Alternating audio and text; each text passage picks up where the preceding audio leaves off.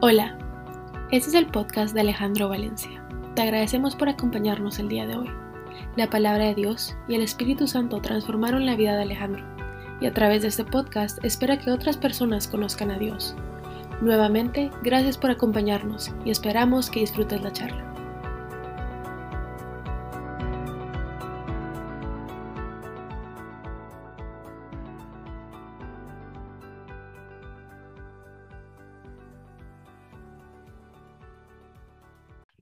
Quiero empezar agradeciendo a, las personas que nos escuchan. Yo nunca pensé que lo que inició con una experiencia personal en, Guatemala, en donde convocó amigos eh, de nosotros en Colombia y ahora que aquí estamos viviendo en Estados Unidos, pudiera llegar a, a ser escuchado en tantos países.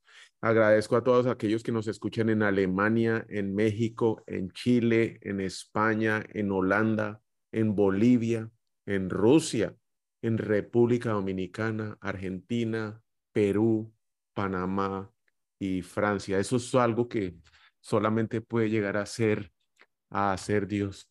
Eh, pues eh, gracias a todos los que todos los miércoles se reúnen regularmente, a todos los que nos acompañan semana tras semana. Y la verdad es que también eh, quiero invitar a aquellos que nos escuchan de todos esos países y a los que regularmente se, conectan con nosotros a, vivir milagros. Y esos milagros nosotros los ah, vemos todos los días de la semana, pero especialmente los vemos los días lunes, los días miércoles, los días jueves y los días viernes, donde nos reunimos un grupo de personas a orar, a interceder por los demás. Eh, son, son eh, oraciones o, reuniones que hacemos a las 6 de la mañana, horas de, Guatemala, y que están abiertos para que todos los que se quieran vincular y que quieran participar eh, sean más que bienvenidos. Lupita, que hoy está aquí acompañándonos, es la persona que lidera junto con Estefania estos grupos de intercesión y que el que quiera participar, pues me manda un mensaje de texto o le escribe directamente a Guadalupe o aquí por la red social para poder para poder vincularse a esos grupos de, oración. Queremos hacerlo todos los días de la semana y lo queremos hacer en la mañana y en la noche y se necesita mucho más, muchas más personas. El tema, el tema de hoy quiero empezarlo con, con una frase que escuché hace unos días a, un cliente eh, con un problema severo que tenemos aquí en un puerto y entonces el hombre llega y me dice, mire Alejandro, tranquilo, unos días Dios calma la tormenta, otros días Dios calma al marinero. Y quedé sorprendido al escuchar esa, esa frase y el título que hoy le puse al mensaje se llama Dios calma al marinero. Y le pido al Espíritu Santo que, que, que, que, nos guíe y que especialmente me acompañe para poder compartir este mensaje que ha puesto en mi corazón. Hebreos 2, 1 y 2 dice, por eso es necesario que prestemos más atención a lo que hemos oído no sea que perdamos el rumbo. Porque si el mensaje anunciado por los ángeles tuvo validez y toda la transgresión y desobediencia recibió su justo castigo.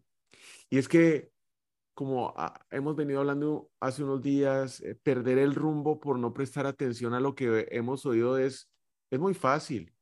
Eh, nos apartamos de Dios y nos dejamos llevar por los pensamientos o por lo que creemos y hacer correcciones en nuestra vida no creo que nos apliquen ni llegamos a pensar que pues, nosotros no tenemos mayor cosa que, que corregir, pero ahí nos vamos desviando del rumbo muy, muy despacio. Hebreos 3:12 dice, cuídense hermanos que ninguno de ustedes tenga un corazón pecaminoso o incrédulo, o los dos, que lo haga apartarse de Dios.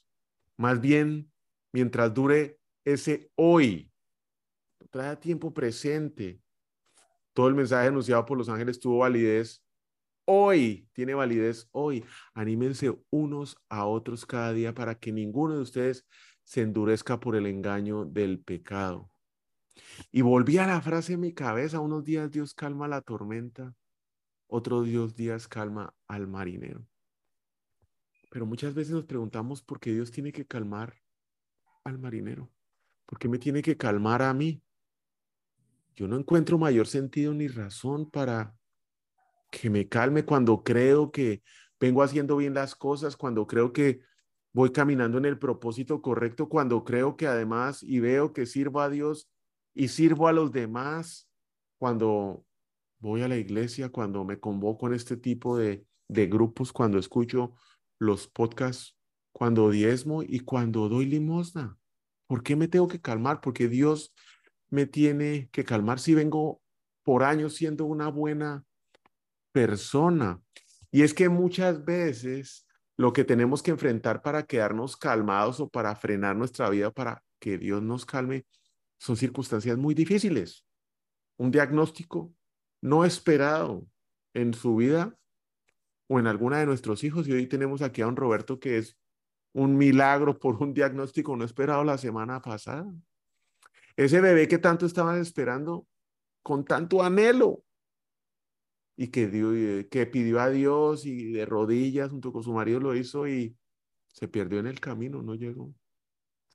Que llegó a su oficina a trabajar en la mañana 10 años, 12 años de trabajar y le dice, mire, hasta hoy trabaja con nosotros. Que no sabe cómo salir de las deudas y las tiene a tope. Que su hijo no le habla, que no sabe dónde está.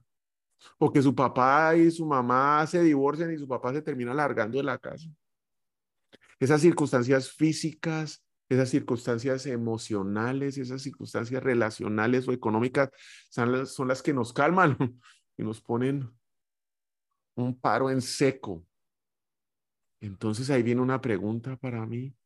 ¿Qué será esto? ¿Esto es una prueba o este es un proceso de formación? Y al no prestar atención a lo que hemos oído y empezar a entregar nuestra libertad empezamos a ceder y a transigir y aceptamos comprometer lo que queremos y comprometemos nuestro carácter. Cedemos lentamente sin darnos cuenta y llegamos a estar presos y perdidos y nos dejamos engañar por el pecado que endurece nuestra, nuestro corazón y tú y viene esa frenada. Y otra vez venimos, ¿será esto la prueba o será esto un proceso de formación? Cada decisión que tenemos que que tomar, cada decisión que tenemos que escoger, solo nos da dos opciones sin importar el tamaño de la decisión. Escogemos entre mantenernos firmes en nuestras convicciones, nuestro carácter, o transigimos, cedemos ante la presión con tal de aliviar el estrés, con tal de aliviar el problema que nos aqueja sin medir las consecuencias posteriores de lo que esa decisión conlleva. Y es en ese momento cuando blink, puedo entender y comprender la frase, en otros días Dios calma al marinero. En otros días Dios calma al marinero. A usted y a mí, nosotros somos esos marineros. Y esa calmada es la que nos transforma. Esa calmada es la que transforma nuestro carácter. Y puedo afirmar sin dudas por experiencia personal, nadie me lo ha contado, que estas circunstancias en las cuales he tenido personalmente que atravesar han sido transformadoras.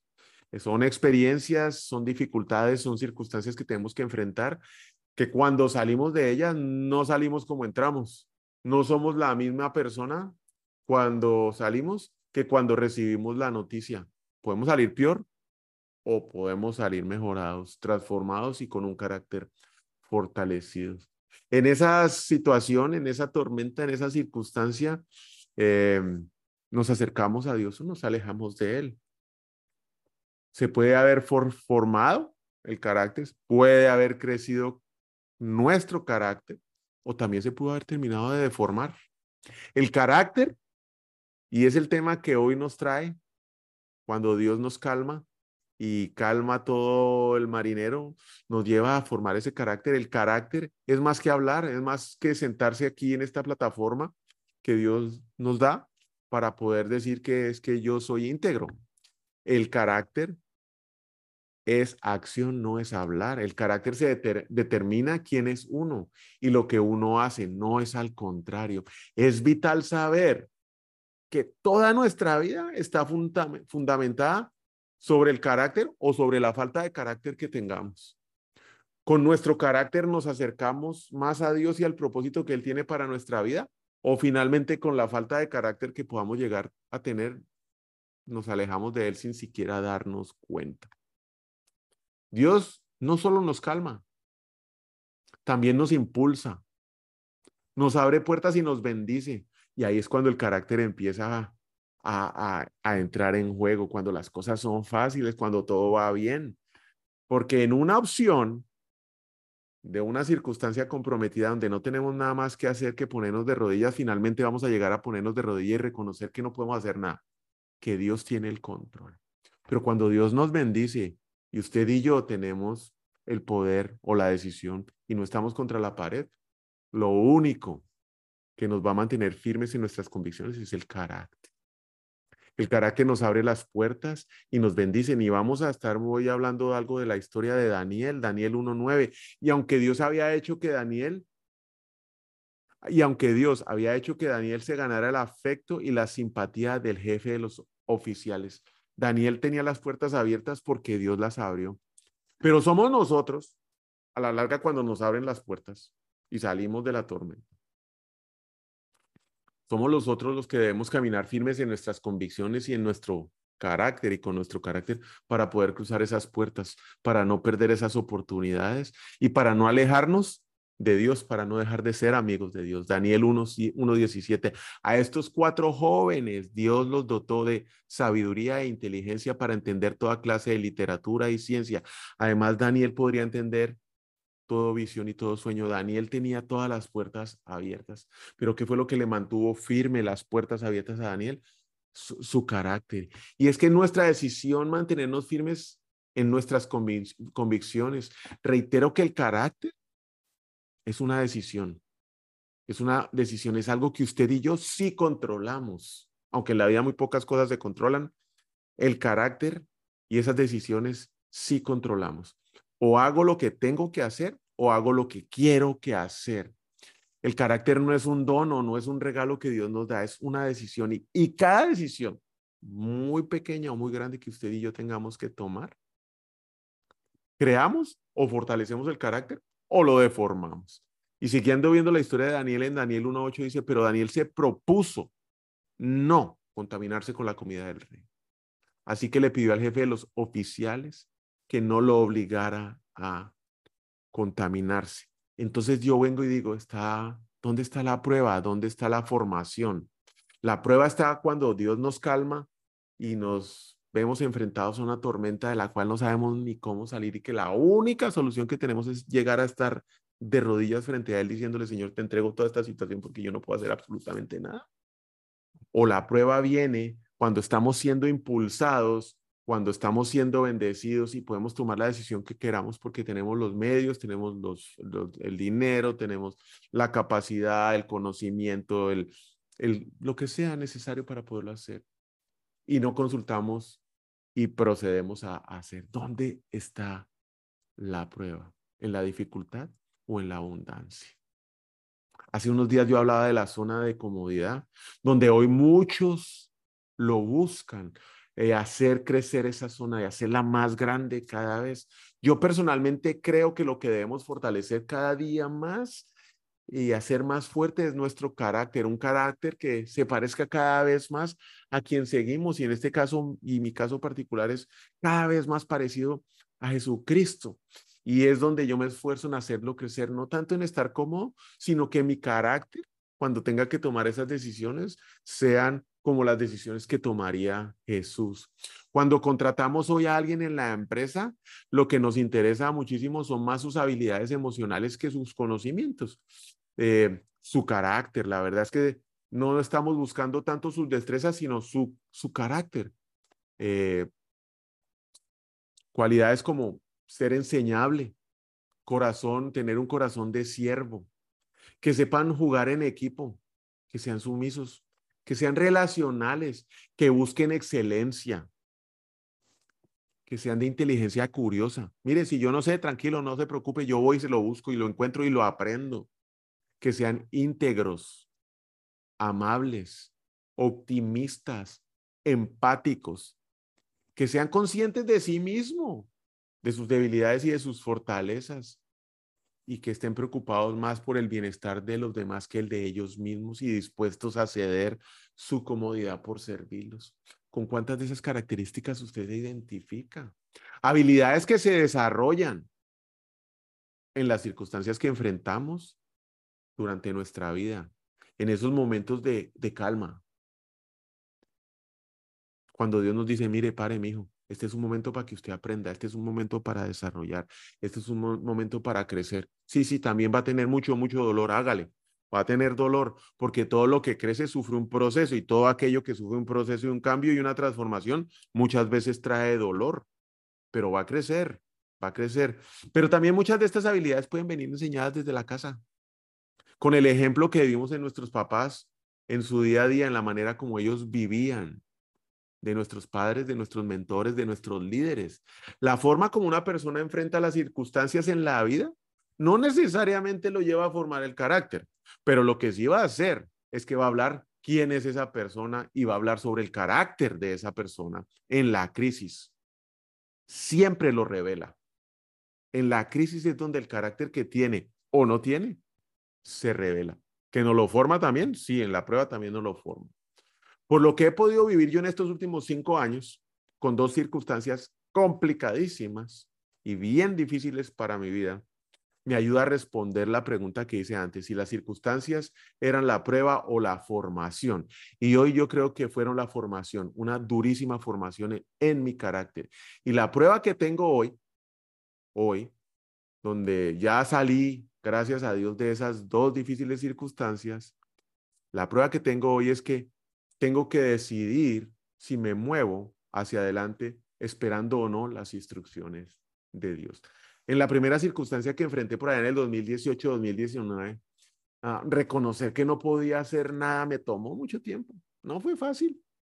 Caer de rodillas ante Dios y entregarle todo fue un proceso doloroso y largo. Y no quería aceptarlo.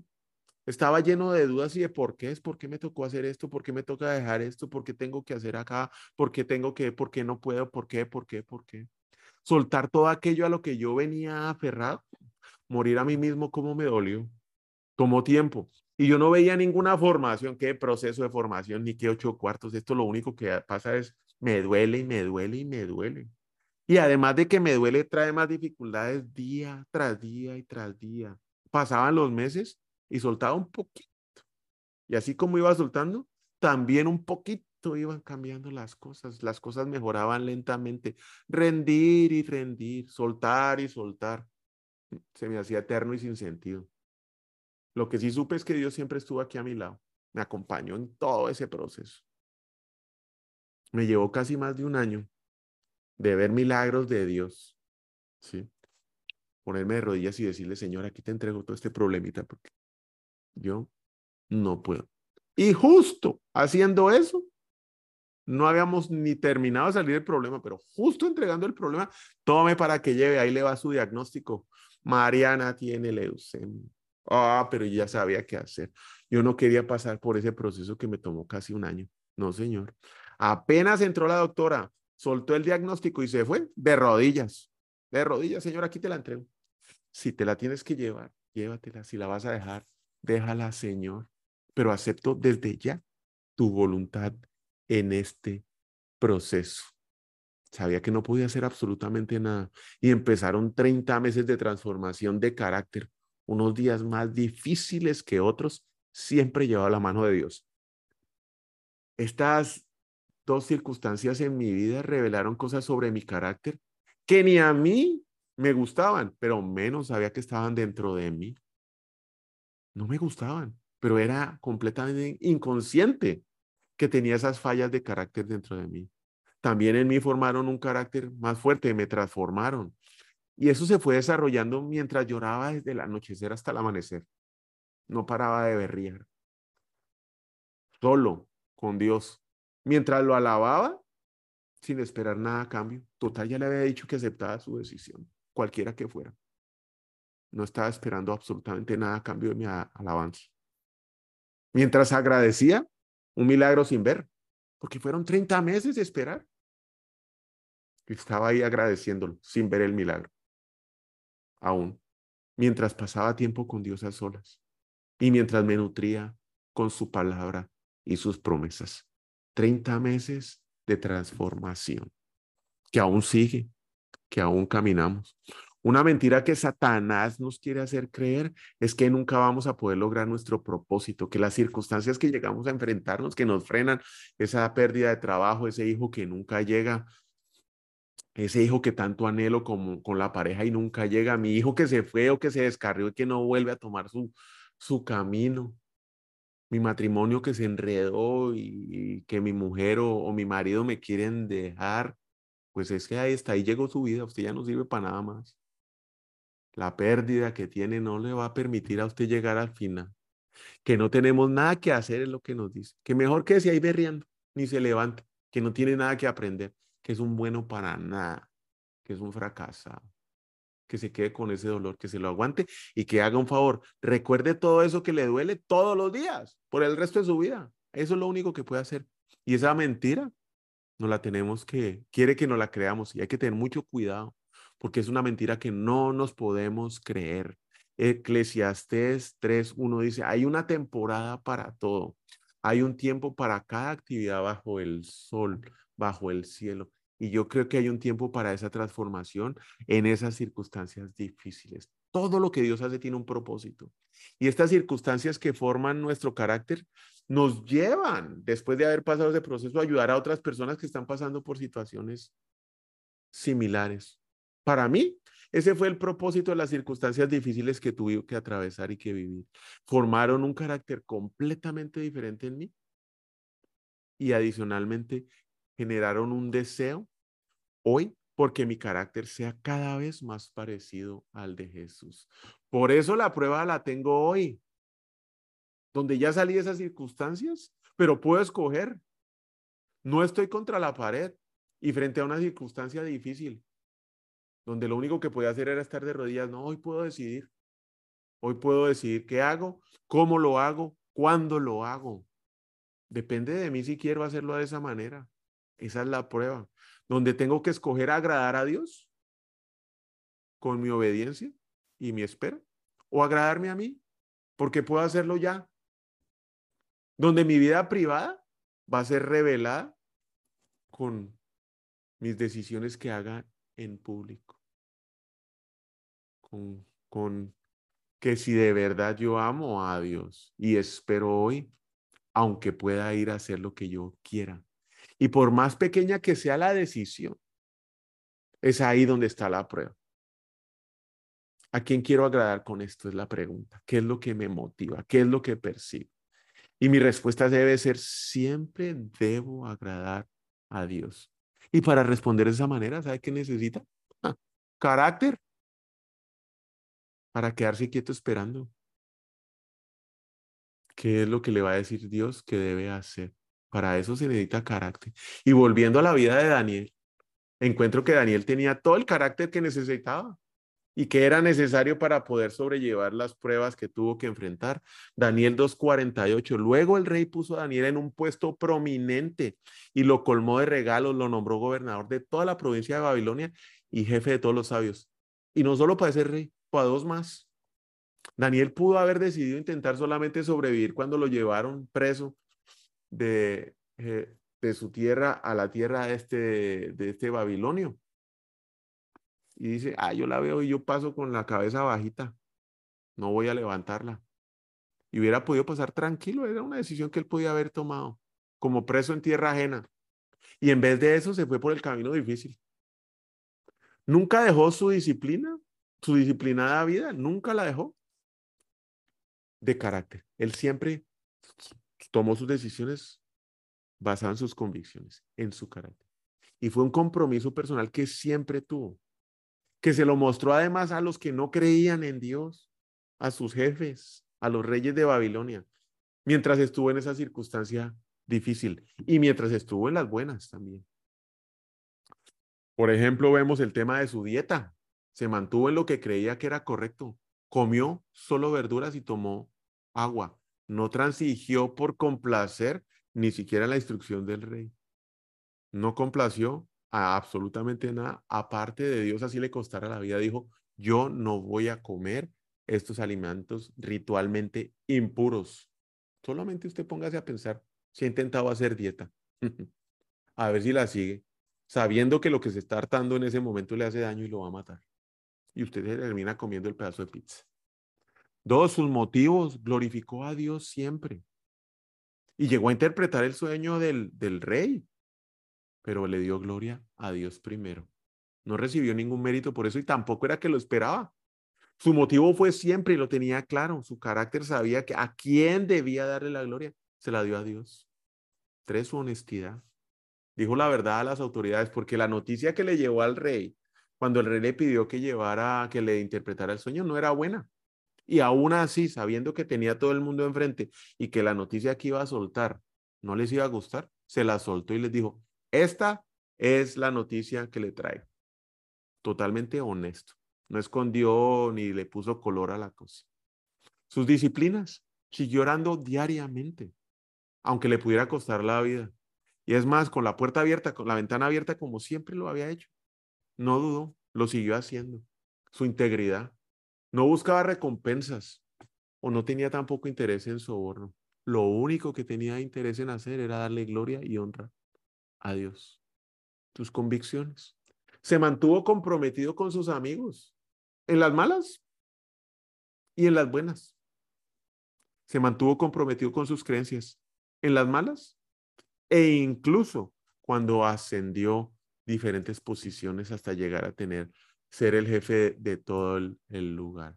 El carácter es el fundamento sobre el que todos nosotros edificamos nuestras vidas, pero qué pocas veces, poca importancia le damos a eso.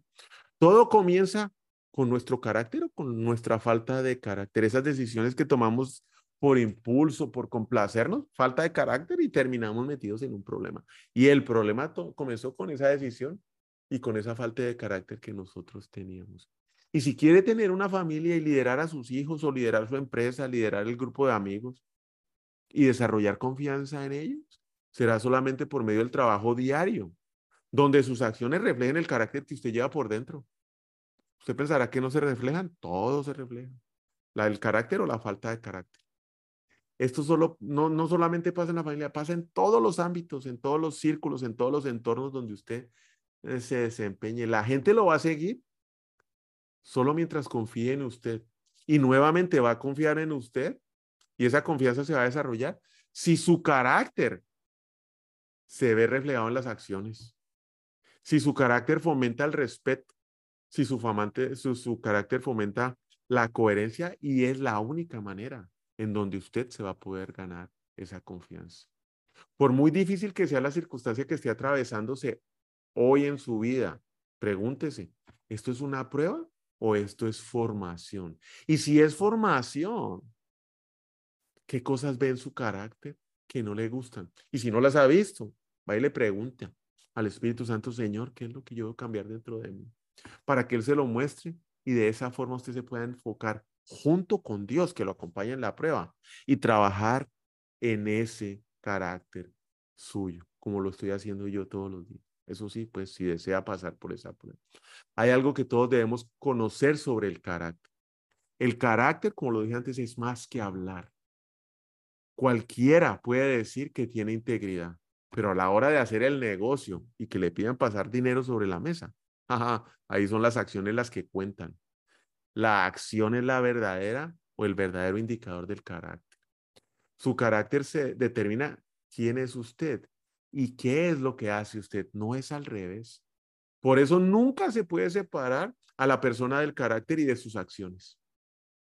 Si las acciones o, o las intenciones suyas hoy están en un continuo choque unas contra otras, vaya y revise, vaya y revise qué pasa en ese carácter y qué es lo que está pasando dentro de usted. Dos, el talento es un don cualquier talento que usted tenga o cualquier habilidad. Pero el carácter es una decisión. No podemos controlar casi nada en nuestras vidas. No podemos escoger a nuestros padres, ni siquiera a los vecinos, y mucho menos las circunstancias o el país de donde nacemos. Pero sí escogemos nuestro carácter. ¿Y sabe cuándo lo escogemos? Cada vez que decidimos algo. ¿Lo hago conforme a mis convicciones o lo hago conforme a mis deseos, a mis emociones, a lo que yo quiero hoy y comprometo mi carácter. Tres, el carácter produce éxito duradero en la gente. Las personas no confían en aquellas personas que tienen falta de carácter. O usted lo haría en alguien que le dice sí y a la media hora le dice no, le voy a pagar mañana y le paga después. Ni le contesta el teléfono. Aquel que le dice no te preocupes, nos juntamos en el café el miércoles a las tres y pasó el miércoles a las tres, a las cuatro, pasó el jueves, pasó el viernes y se lo vuelve a encontrar a los 15 días. Ay, verdad vos, disculpa. A ver si vuelve usted a confiar para el próximo café dejaremos de hacerlo, como dejarán de hacerlo con usted. Cuatro, no nos podemos elevar por encima de nuestras limitaciones de carácter. El carácter es nuestro tope. ¿El carácter lo limita o lo sostiene? Dependiendo de su fortaleza. Y es el carácter que el que determina cómo vamos a terminar nuestra carrera hasta alcanzar con Dios. Si no tenemos el carácter necesario, nos vamos a desviar y a ver, a ver dónde vamos a terminar esta carrera en la cual hoy usted y yo estamos montados en esta vida. Mire el carácter para, para permanecer fieles y es el carácter que se necesita. Hebreos 3:14, pues si somos fieles hasta el fin, confiando en Dios con la misma firmeza que teníamos en el principio cuando creímos en Él, hoy se mantiene como cuando recibió a Dios hace 30 años, 20 años, 10 años, 5 años. Se mantiene con la misma fuerza.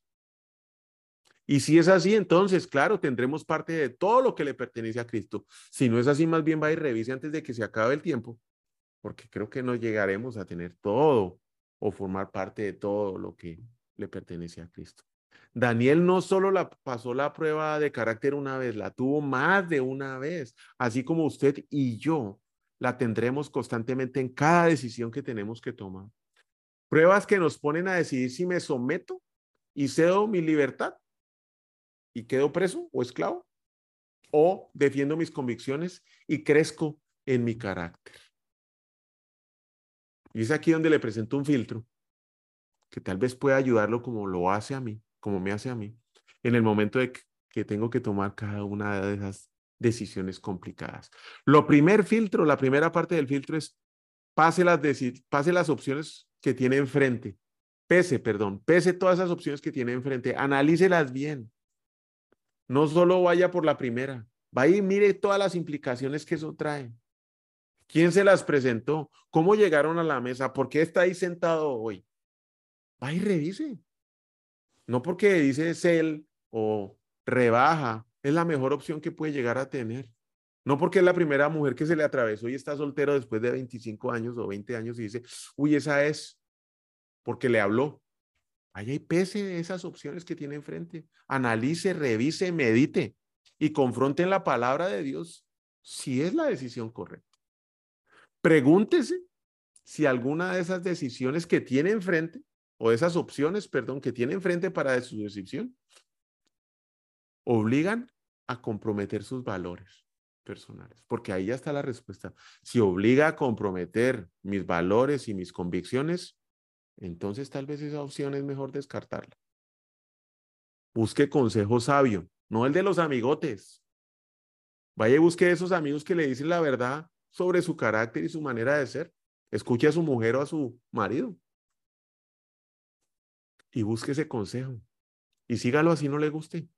Porque si ese consejo va alineado a que no va a comprometer sus convicciones o sus valores y adicional y principalmente alineado a la palabra de Dios, aunque no le guste el consejo, sígalo. Calcule el costo. ¿Cuántas veces nos ponemos a tomar ese análisis cuando nos invitan a tomar trago? Ah, ¿Será que calculo el costo de la tomada de trago de esta noche? ¿O no? ¿Por cuánto vendrá esa factura si me voy a tomar trago hoy o no? Estaré dispuesto a pagarla. En esas decisiones yo creo que nunca hacemos ese análisis. ¿Tendrá que salgo esta noche? ¿Será que contesto este mensaje de texto que me llegó? ¿O abro este link de esta página que me acaba de caer en el email?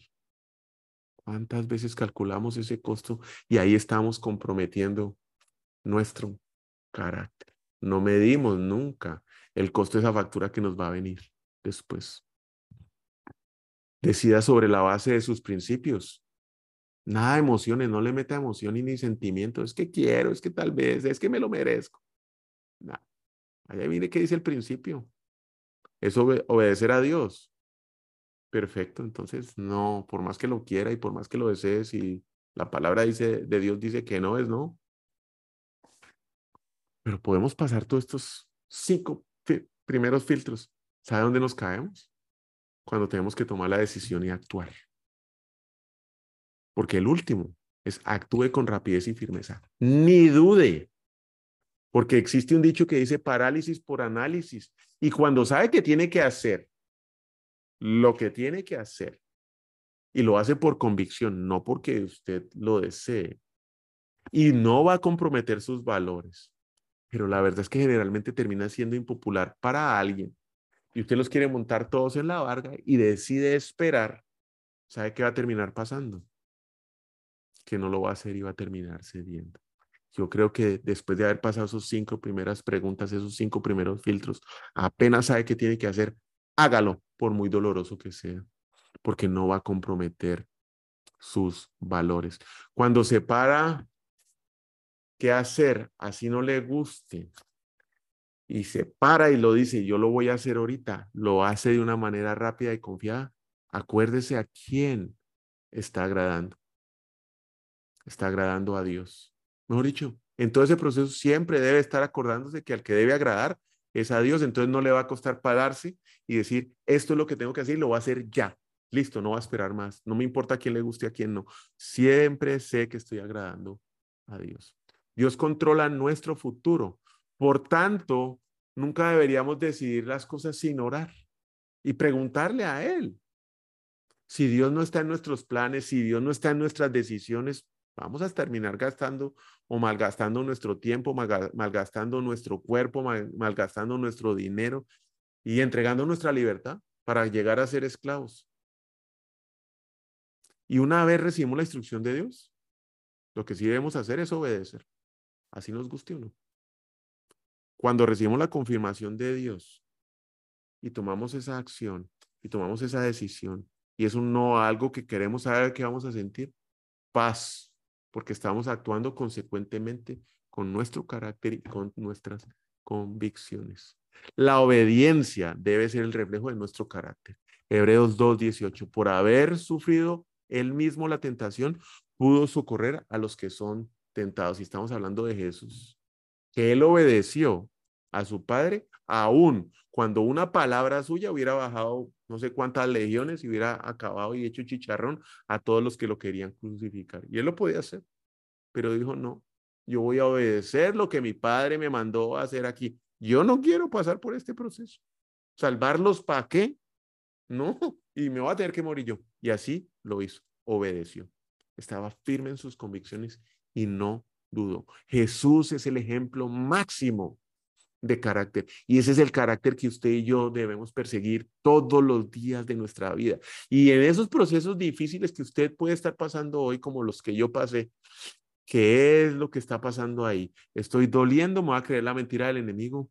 ¿O se está formando mi carácter? Y si no está pasando por ninguno de esos procesos hoy, va y le pregunta hoy a Dios si no está trabajando en su carácter, ¿qué es lo que debe hacer para empezar a trabajar en su carácter hoy?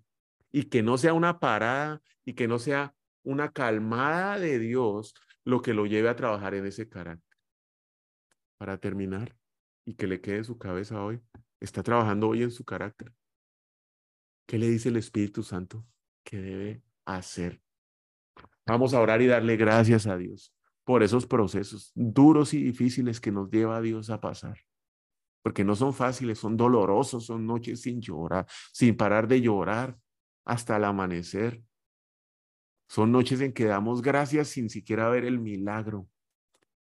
Son noches que alabamos a Dios sin esperar nada, pero que nos transforman, que fortalecen nuestro carácter, que es como un músculo, y que en el momento de la prueba, que es voy a agradar a Dios o no, me van a permitir tomar la decisión correcta para agradar a Dios.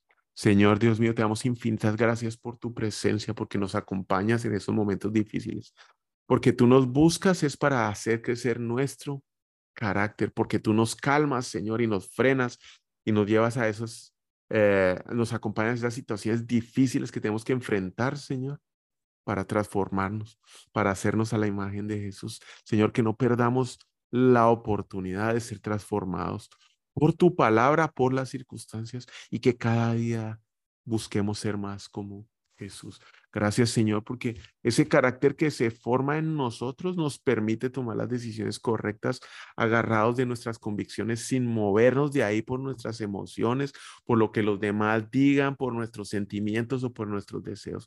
Y que podemos quedarnos aferrados a tu palabra, Señor, para agradarte en todo momento de nuestra vida. Que un sí de nosotros sea un sí, que un no de nosotros sea un no. Así tengamos que morir nosotros en ese no para agradarte a ti. Todo lo anterior lo agradezco y lo pido en el nombre de mi Señor y nuestro Señor Jesucristo. Amén. Es un gusto volverlos a ver, compartir con ustedes esa experiencia y nos vemos el próximo miércoles primero, Dios. Que tenga un excelente fin de semana. Muchísimas, muchísimas gracias.